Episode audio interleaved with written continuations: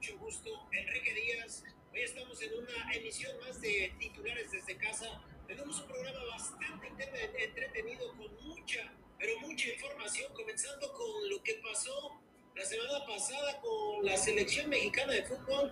Bueno, el día de ayer, ayer domingo, pensábamos que el tricolor había tocado fondo en Qatar, que había tocado más fondo con la derrota hace unas semanas en contra de la selección de las barras y las estrellas de los Estados Unidos. Sin embargo, parece que no hay fondo, parece que esta sequía de derrotas está hundiendo en lo más bajo de la historia a la selección nacional. Y vamos a platicar de lo que pasó en este partido en contra de Qatar. Parece que se acabó el sueño que nos estaba ilusionando, ¿no? El Jimmy Lozano. Pero bueno, también vamos a platicar acerca de lo que pasó en el Gran Premio de Austria con la participación del mexicano Sergio Checo Pérez. Y atención porque por ahí varios pilotos se quejaron de él, incluso uno le dijo que era intimidador. Les vamos a platicar más a detalle qué fue lo que pasó en el Gran Premio de Austria. Y también, como ya saben, el carrusel deportivo, viendo de las mejores notas deportivas y de lo que está pasando precisamente allá en los Juegos Centroamericanos, donde la delegación mexicana está haciendo un buen papel. Pero bueno, antes voy a saludar a mi compañero y amigo Abdel Mendoza. Abdel, buenas noches, ¿cómo te encuentras? Muy buenas noches a nuestra querida audiencia que nos ve y nos escucha a través de Facebook. Muy contento de tener otra emisión más, como bien lo dices, tendremos a la selección mexicana, el Lamborghini, como bien se le conoce como que se nos desvieló tantito. Y pues, como bien estabas apuntando, les tengo lo que está pasando con nuestra delegación mexicana en los Juegos Centroamericanos y del Caribe. Perfecto, Ahora sí voy contigo, buenas noches, ¿cómo estás? Buenas noches, Kike, buenas noches a ti, buenas noches a la gente que nos escucha muy bien. Aquí para cerrar esto de la jornada 1 todo lo, todo lo que se viene, la participación mañana de México femenina en los finales en los centroamericanos. Perfecto, pues vamos a desmenuzar esto que también es importante, la participación de la delegación mexicana en los Juegos Centroamericanos, pero vamos a comenzar precisamente con lo que pasó allá en los Estados Unidos. Está llevando a cabo la Copa Oro, una copa que llama Molera, una copa eh, que muchos dicen que México no debería estar participando, sin embargo, es el certamen que nos toca. Ahora nos tocó enfrentar al invitado a Qatar. En otros años era Brasil, otro tipo de selecciones. los conjuntos que invitaban a este tipo de, de, de torneos. Sin embargo, Qatar prácticamente en nuestra casa, porque hay que decirlo así, cuando juega la selección mexicana de Estados Unidos parece que son locales, le pinta la cara eh, a la selección mexicana, a un entrenador que lleva tres partidos como lo es el Jimmy Lozano, ante él. ¿Qué pasó el día de ayer en los Estados Unidos con la selección mexicana de fútbol? Pues como bien te lo dije y lo dijimos en el programa anterior, yo creo que era muy precipitado ponerle este sobrenombre de Lamborghini porque la verdad, este automóvil se nos ha desvielado tantito, no entendí tantos cambios por parte de Jaime Lozano, pero sus razones habrá tenido, pero si yo no le hubiera movido tanto al once inicial, yo creo que eso fue lo que descontroló a los jugadores, pero para mí ha sido un buen trabajo del Jimmy. Toñito, ¿te parece un buen trabajo eh, lo que está haciendo el Jimmy después de descomponer prácticamente al equipo para un tercer encuentro, cuando tenías una semana prácticamente sabías que ibas a tener una semana de descanso. Él habla de que cuidó las tarjetas amarillas, de que cuidó a los jugadores en la cuestión física y de que quería ver jugadores. ¿Qué te parece un buen trabajo lo que está haciendo Jimmy Lozano? Pues mira, él quiso apachar a su cuadro base que tiene desde la medalla olímpica y creo que le falló. Creo que se confió, des, desmeritó la actuación que venía haciendo Qatar, porque pues sabemos es que era como el como yo pues lo vi bien porque pues te tiene que dar rotación al, partido yo al, al, partido al cuadro yo les tengo una pregunta. Viendo estos tres juegos y sabiendo que no vamos a jugar eliminatorio, ¿ustedes le darían la chance a él que conoce a jugadores o sí irían por un bombazo con, como el que se escucha de un entrenador de fuera, sabiendo que hoy, hoy equipo mitado? Bueno, yo primero que nada, Toñito, yo no coincido con ustedes, creo que no debió haber rotado, ya no estamos en tiempos de que roten o que estén probando a jugadores, creo que los jugadores que han demostrado que probablemente puedan quedarse en el 11 titular, ahí está el caso de a lo mejor no anotó el caso de Santiago Jiménez, por ahí a lo mejor de Uriel Antuna, de Orbelín Pineda, y otros nombres. Yo creo que a mi gusto se equivocó de forma importante el Jimmy Lozano, debió haber hecho uno dos cambios máximo. También colabora en el gol Guillermo Ochoa. Hay que precisar y hay que desmenuzar, primero que nada, lo que pasó en el campo, pero ahora te voy a preguntar, Abdel, ya en este año van dos técnicos, Diego Coca Jimmy Lozano y no se ve un avance en la selección mexicana de fútbol, ¿es el técnico o es realmente que son los jugadores que no son tan buenos como lo pensábamos y que son realmente muchos de ellos malos?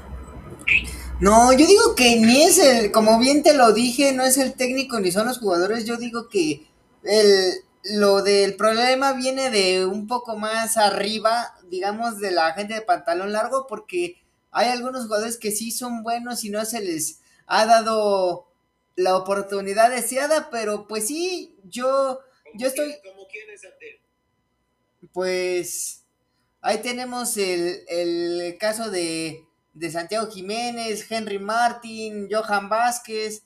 O sea, hay, hay algunos que no han tenido su oportunidad. Eh, eh, eh, ellos, ellos han jugado, ¿no, Abdel? Sí, sí, digo, jugaron los dos primeros partidos y ahí sí estoy totalmente de acuerdo que no lo tuvo que haber movido el Jimmy, si acaso darle descanso a, Henry Martin y poner a Santiago Jiménez, ese es el único cambio que yo hubiera hecho si hubiera estado en su lugar, pero te digo, para mí ha sido un muy buen trabajo y pues ya como bien le comentaba Toñito, esperemos después ya en un futuro tener una buena base con los que están participando ahorita. Volvemos a la pregunta, para ti, son malos estos jugadores porque nunca habíamos tenido una selección así después de tres técnicos y en estos estoy incluyendo al Tata Martino, ¿eh? ¿eh? Con el Tata Martino yo veía más, o sea, a lo mejor mucha gente se me va a echar en contra, pero veía más estilo de juego, eh, veía conformada de una forma diferente esta selección, se está derrumbando la selección. Yo creo, a mi parecer, que son realmente muchos de estos, el 70% de estos jugadores son muy malos, que no se ha probado con otro tipo de jugadores y que también las elecciones a nivel global estamos viendo un fenómeno importante donde todas están elevando su nivel extrañamente, menos la selección mexicana de fútbol, porque hasta Qatar, con una que tuvo, con una eh, nos venció prácticamente Ahora voy contigo, Toñito. Te hago la misma pregunta. ¿No crees que son también los jugadores? Se hablaba de con Coca que le tendieron la cama, probablemente que ahora se sentían más a gusto con Jimmy, pero ¿no crees que son malos estos jugadores? Sí, son bueno, sí, tenemos un cuadro muy malo.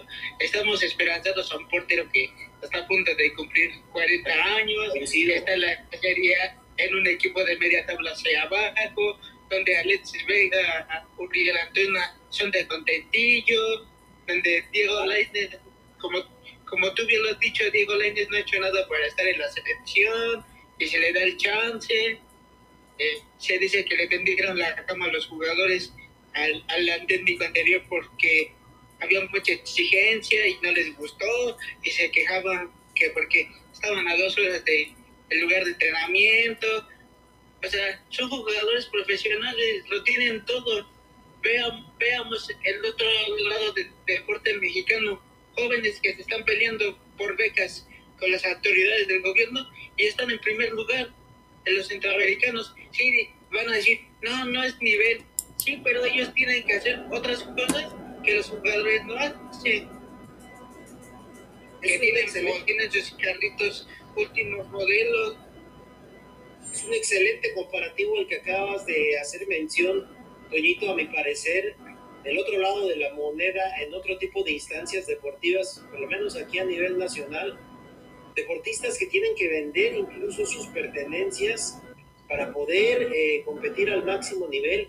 Los futbolistas mexicanos lo tienen todo, son de los mejores pagados a nivel mundial. Me atrevo a decir que la selección mexicana está entre las 10 mejores pagadas a nivel mundial o las 7 mejores pagadas. Muchos de ellos juegan en Europa. Un portero que ya no debería estar en la selección. No es malo Guillermo Ochoa, pero Guillermo Ochoa vivía de sus reflejos. ¿Qué pasó ese tiempo, Quique? Contra Qatar no se dio, fue un remate prácticamente. Ya, ya pasó su tiempo. Yo, yo si fuera él, y no es atacándolo, porque es un gran deportista, un deportista que yo admiro por venir del equipo al que yo le voy, todo lo que representa, pero él ya debería de dar las gracias como Andrés Bordado es mejor que no creo, no exactamente que, como Andrés y como el mismo Héctor Herrera que también ya se fue. No no sé a lo mejor ustedes corríjanme Héctor Moreno no sé por qué no está pero también porque también ya ya, ya colgó los Netflix en la selección los colgó Héctor Moreno sin embargo en este momento estamos carentes en esa cuestión defensiva porque nuestro gran referente es Luis Montes, eh, el cachorro Montes, que no está en este momento, que perdió, la, cabeza para Estados Unidos, pero tampoco estás de acuerdo que no es, no es Rafa Márquez, Luis Montes, Edson Álvarez está a años luz de lo que representaba Rafa Márquez. Ahora te eh, Fíjate, esto a, a, mí hablando de Edson Álvarez, me sorprende algo. Yo lo veo en Europa y digo, a un jugador que debe de irse a otro, a otro club, debe de crecer. Vean la selección y parece, sin desmeritar, parece que es un jugador del Mazatlán. Sí, efectivamente, eh, algo tiene la camiseta que parece que les hace daño. Te pregunto, Abdel, ¿hace falta personalidad, carácter? ¿Hace falta esos jugadores como Cuauhtémoc Blanco, como Luis Hernández, como Ricardo Peláez, como Benjamín Galindo, como Ramón, Ramón Ramírez, como el Cabrito Arellano, todos esos que eran líderes, ¿no notas ausencia realmente de líderes en la selección mexicana de fútbol? Sí, bien lo dices, falta alguien con carácter como bien lo tenía el buen Kaiser Rafa Márquez, el Matador Hernández, o sea, la de Francia 98 era una verdadera máquina de hacer goles, y faltan líderes así. Edson Álvarez me parece que se quiere poner esa camiseta, pero como que no le queda. Se acaba de caer su fichaje con el Borussia Dortmund. Entonces, pues hace falta alguien que tome la batuta dentro del campo.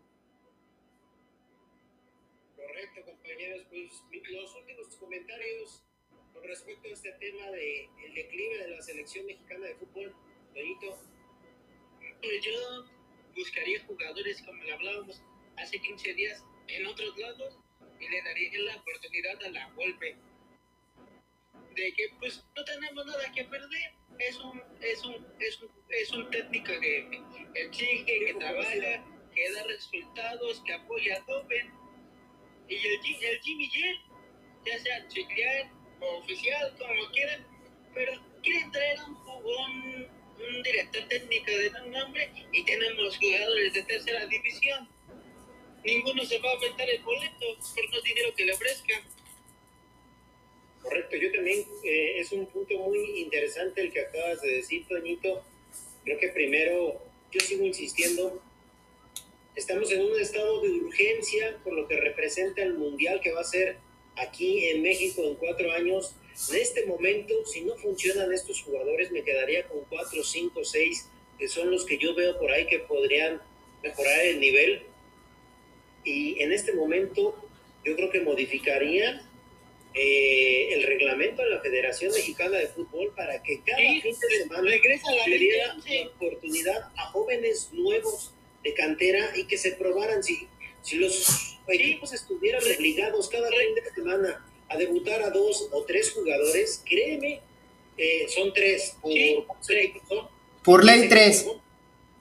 Son 30 jugadores que podrían estar habiendo eh, por lo menos cada fin de semana y irlo rotando, ¿no? A lo mejor al final de la temporada ya viste más de 500 hombres, más de 500 jugadores y de ahí tiene que salir pues algunos que efectivamente representen bien a la selección mexicana de fútbol, empezarlos a foguear, aunque sea con esto, este tipo de partidos que para mí ya no son moleros porque son los que les toca jugar a la selección mexicana de fútbol y que a pesar de que tienen esa etiqueta, ahora nos cuesta uno y la mitad del otro, perdón por la expresión, ganarlos, ¿no? Mira, Kiki, dicen mucho, vamos a jugar Copa América, pero con este nivel no es por demeritar, pero no le ganamos ni a Venezuela ni a Bolivia, que, es lo más flaco de la de la, de, bueno, de la conferencia que te quieres ir a probar Chile te va a dar un arrastrón, otro 7-0. Argentina es el campeón del mundo.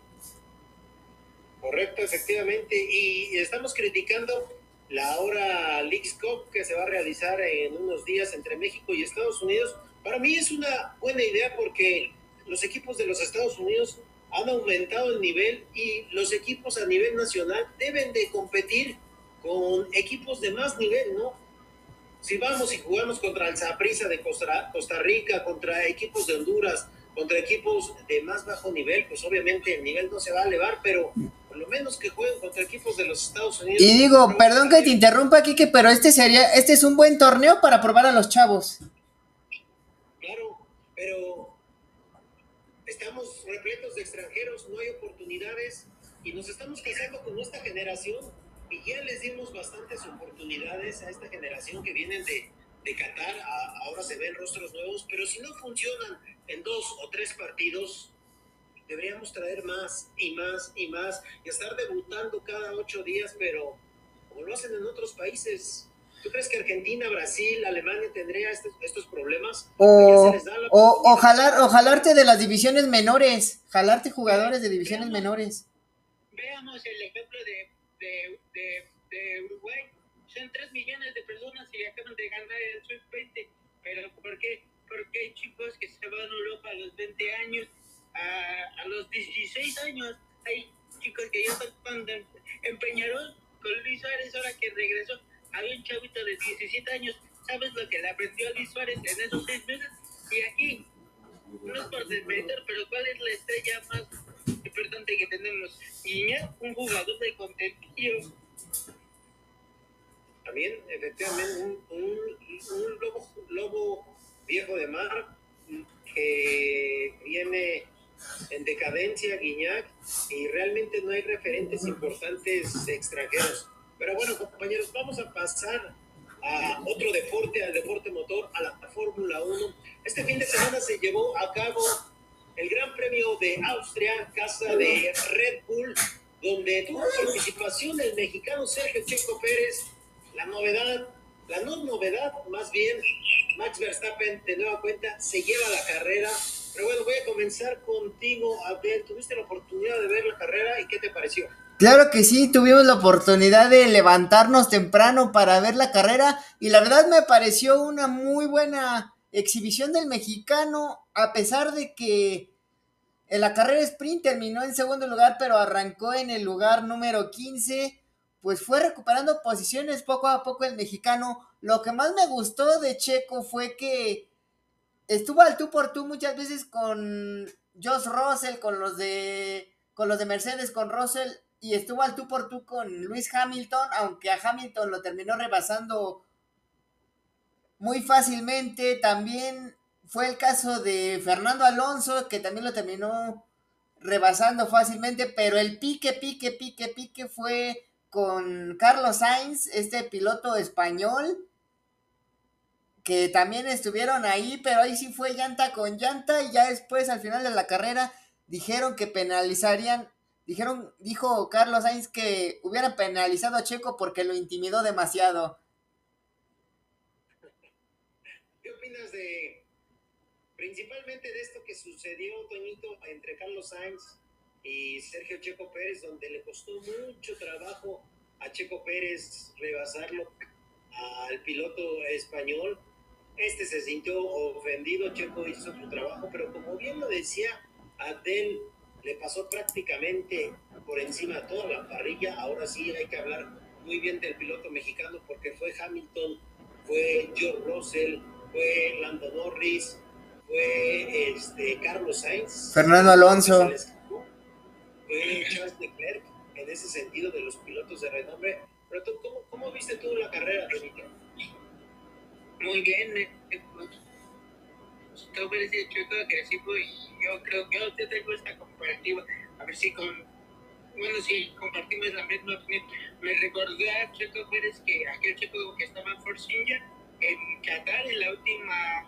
En la fecha del, año y que quedó el primer lugar, ellos viendo sangre.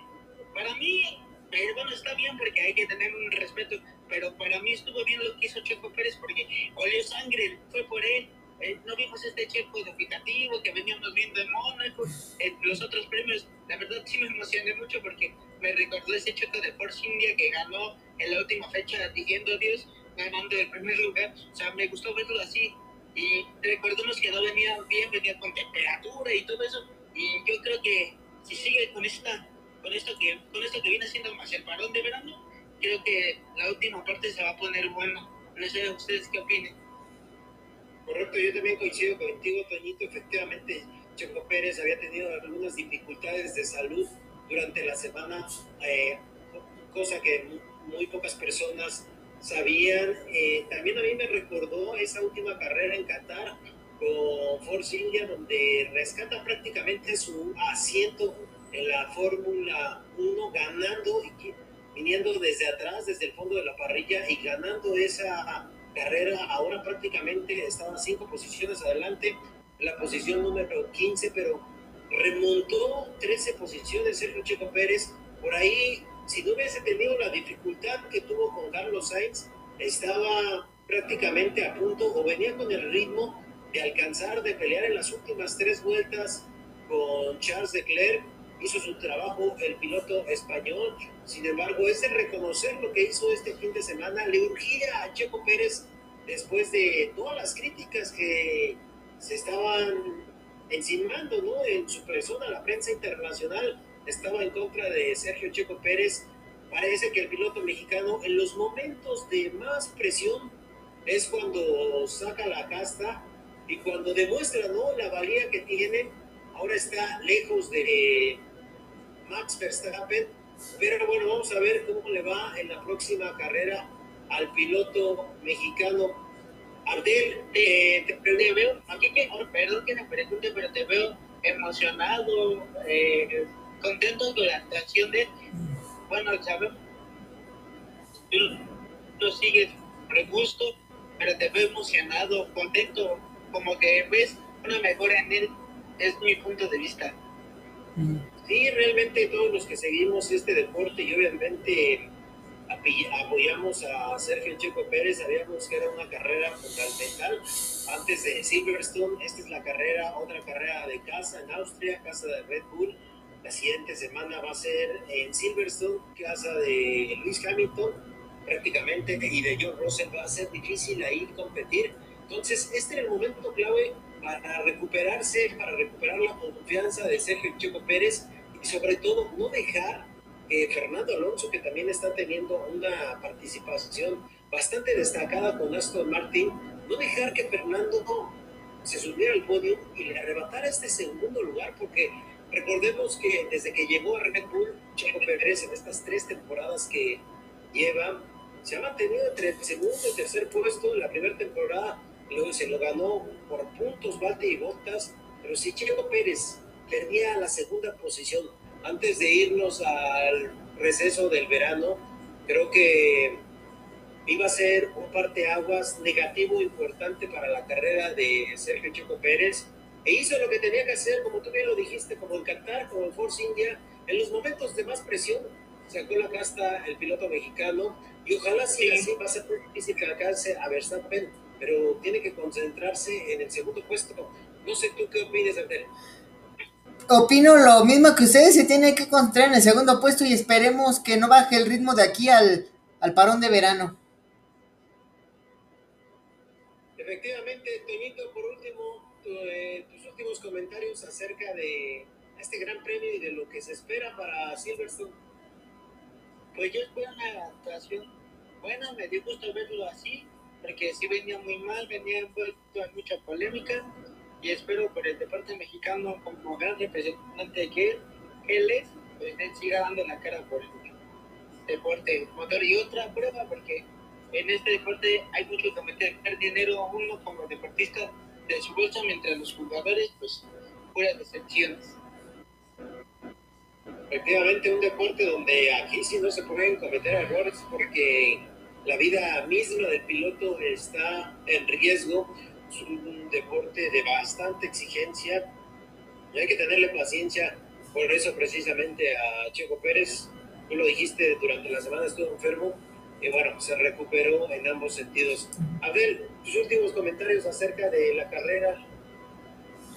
Pues mis últimos comentarios, pues sí se me hizo muy de muy mal gusto lo que dijo Carlos Sainz de que lo intimidó demasiado, porque hasta los mismos comentaristas en la transmisión dijeron que de eso se trataba. Entonces, pues sí se me hizo muy bajo lo que hizo el piloto español, pero pues sí, hablan muy bien de Checo Pérez y esperemos que siga así. Pero sí se me hizo muy de muy mal gusto lo que dijo Carlos Sainz. Muy antiprofesional, yo añadiría en tu comentario, e igual de mal gusto Carlos Sainz no se caracterizaba por lloriquear de esa manera. La verdad es que Sergio Checo Pérez eh, lo hizo muy bien, rebasó a quien tuvo que rebasar durante la carrera. Ya hicimos aquí una lista de los pilotos que fueron presas del piloto mexicano, pero no, no le tocaba a Carlos Sainz, ¿no? Él buscaba a lo mejor, como bien decían ustedes, una descalificación, que le restaran puntos o conseguir en la mesa. para, cerrar, eh, cerrar esto, ¿ustedes recuerdan que Sainz hizo lo mismo cuando estaba este piloto venezolano? ¿Ustedes recuerdan que hicieron lo mismo y hasta se volvió el piloto venezolano y yo nunca lo vi llorar? Al contrario, le echó ganas. Y él hizo lo mismo que hizo Checo esta vez. O sea, si yo lo hago está bien, pero si me lo hace no está tan bien, ya no entendí. Sí, Hamilton también lo estaba haciendo con Lando Norris. Por ahí en una parte de la carrera pedía a los comisarios que, que revisaran ¿no? los videos porque se estaba saliendo fuera de la pista. Parece que fue una carrera de bastantes quejas. Eh, una pista difícil porque los límites son muy estrechos. Sin embargo, creo que si eres profesional en este sentido como piloto, no debes de hacer este tipo de situaciones, porque lo vimos en la carrera sprint, donde el mexicano Sergio Checo Pérez estuvo a punto de arrebatarle el primer lugar a Max Verstappen. Por ahí hubo un encontronazo entre ellos al, al se hicieron de palabras, pero hasta ahí quedó.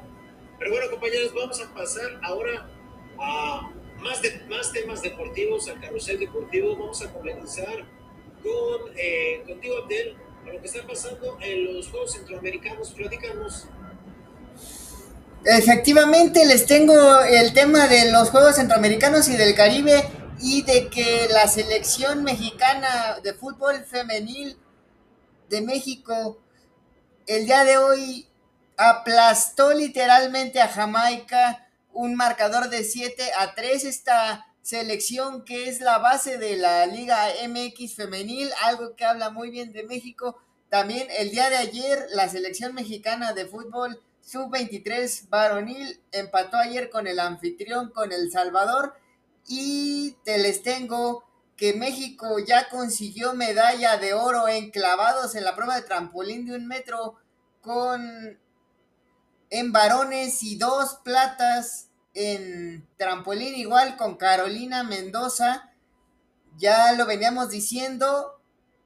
Están apoyando muy bien a los deportes acuáticos y el ingeniero Carlos Slim y esto les da una suma de 200 y fracción medallas y están en el primer lugar del medallero y ayer se consiguió algo histórico, la selección mexicana de béisbol derrotó a Cuba pero hay que resaltar algo, no se jugó el partido, la medalla de oro se la otorgaron por el número de victorias y el número de derrotas. La selección mexicana había conseguido anteriormente cinco victorias y solamente una derrota por cuatro de Cuba. No se pudo jugar el partido por cuestiones del clima en el parque de béisbol, así que la selección mexicana de béisbol se lleva la medalla de oro.